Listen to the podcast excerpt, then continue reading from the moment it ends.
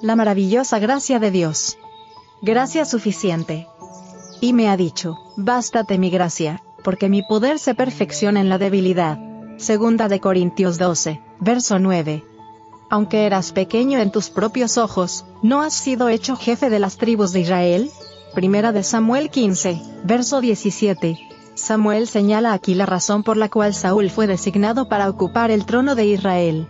Tenía una humilde opinión de su capacidad y estaba dispuesto a ser instruido.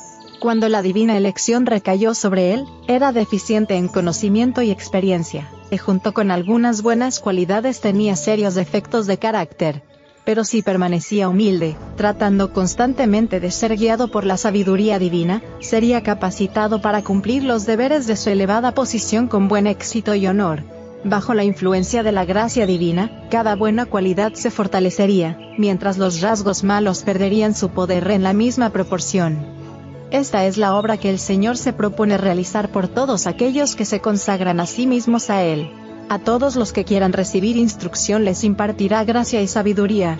Les revelará sus defectos de carácter, y concederá fortaleza a todos los que buscan su ayuda para que corrijan sus errores. Cualquiera que sea el pecado que acose al hombre, por amargas e infames que sean las pasiones que luchen por dominarlo, puede vencer si está dispuesto a vigilar y combatir contra ellos en el nombre, y con la fortaleza del ayudador de Israel. El Hijo de Dios debe cultivar una aguda sensibilidad hacia el pecado.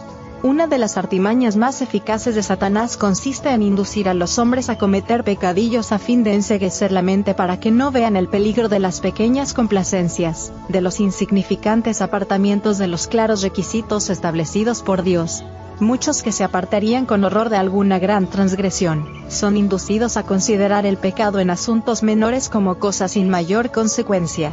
Pero estos pecadillos consumen la esencia de la piedad en el alma.